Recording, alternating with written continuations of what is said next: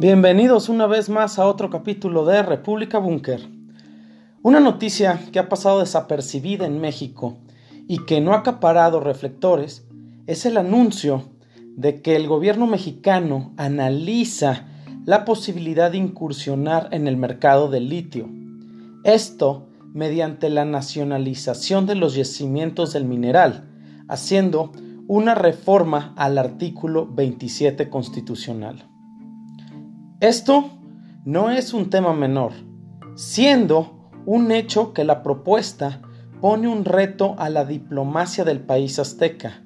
ya que actualmente existen concesiones vigentes para explotar el litio por 94.740 hectáreas.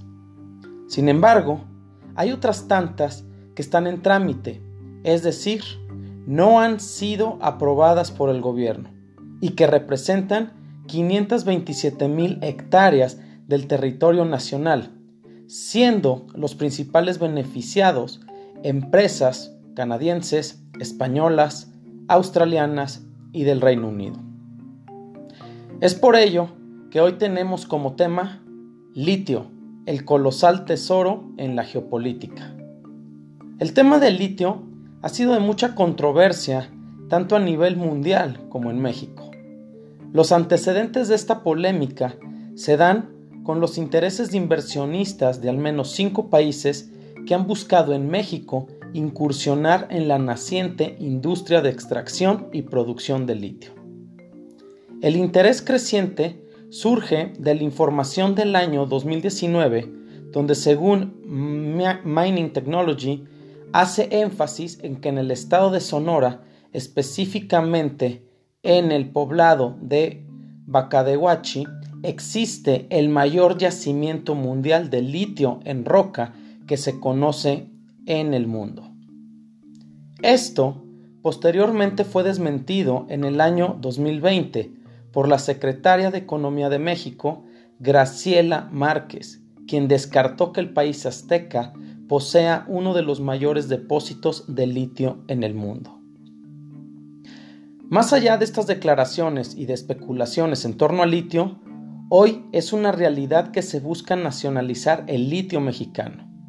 Esto justificado bajo el argumento que la extracción de dicho mineral eh, se está llevando en marcha y que las concesiones fueron concedidas en su mayoría por las administraciones del expresidente Felipe Calderón y durante la administración de Enrique Peña Nieto.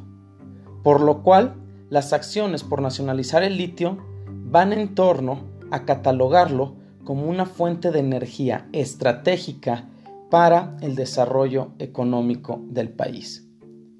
Ese es el valor del litio, un mineral de gran importancia no solo a nivel de México, sino que a nivel mundial se cotiza por ser clave para la elaboración de baterías recargables de casi todos los dispositivos electrónicos portátiles que se producen actualmente, como lo son teléfonos celulares, computadoras, cámaras fotográficas, video, etc. El litio tiene también usos en la industria del vidrio, cerámica, grasas, lubricantes y hasta podría usarse para reactores de fusión nuclear. No en vano se le llama el oro blanco o el nuevo petróleo.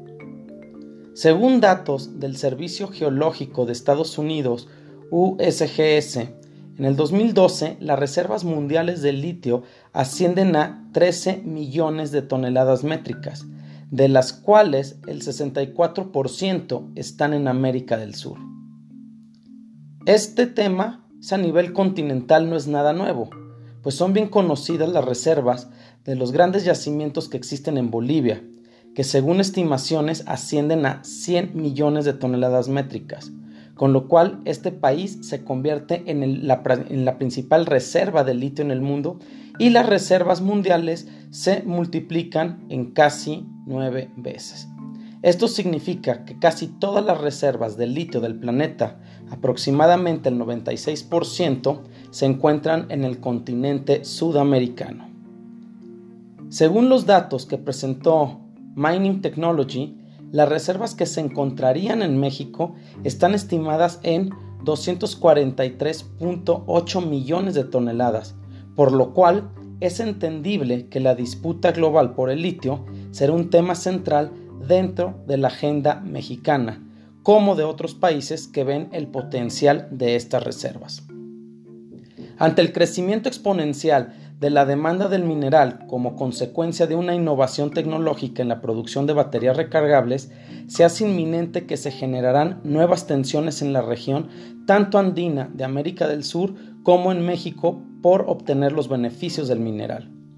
Ante este panorama, la plataforma geopolítica se ha ido moviendo de manera vigorosa, teniendo al gigante asiático China en una búsqueda desesperada por conseguir litio, dado que China tiene reservas de litio limitadas y teniendo de contraparte que las empresas chinas controlan el 60% mundial de la capacidad de producción de baterías y casi la mitad de la producción mundial de litio.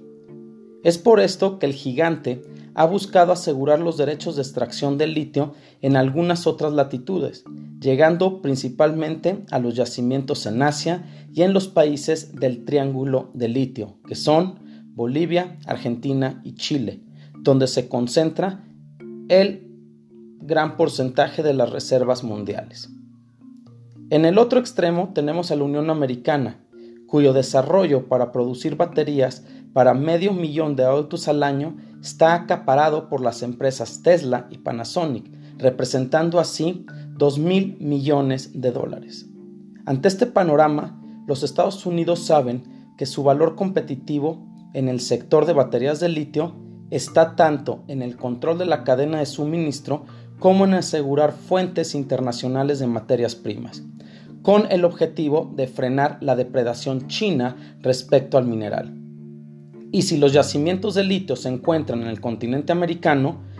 considerado su patio trasero, y al mismo tiempo en su vecino del sur, México, los intereses aumentan de manera significativa por ser los dueños o los principales beneficiarios del litio, teniendo una esfera de influencia en la concesión, extracción y producción. La disputa actual por el poder en Bolivia y el caos interno entre las detenciones de la expresidenta interina de Bolivia, Yanín Añez, y la persecución hacia Evo Morales, es solo el escenario entre globalistas y nacionalistas respecto al control de las reservas de litio en Bolivia, donde los depredadores internacionales no les importa quién tenga la razón, solo importa quién cubra con sus intereses sobre el litio.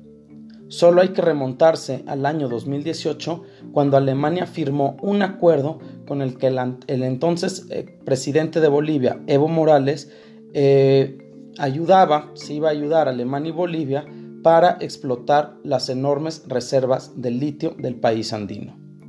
Según el presidente actual de Bolivia, Luis Arce, reveló que el litio fue una de las razones que motivaron el golpe de Estado contra Evo Morales, ya que empresas buscaban apropiarse del valioso recurso. Y esto, en el gobierno mexicano, está teniendo eco.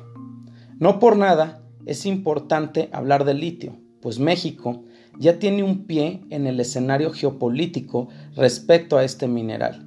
ya que el Banco Mundial en el año 2020 proyectó que la demanda de litio iba a crecer en los próximos años hasta un 1200%, lo cual provoca que los yacimientos de los estados de Sonora, Jalisco y Puebla se consideren estratégicos. Para el gobierno mexicano, está claro que este movimiento sobre la nacionalización del litio es vista como un salvavidas frente a los problemas económicos que se han puesto de manifiesto tanto en petróleos mexicanos como en Comisión Federal de Electricidad.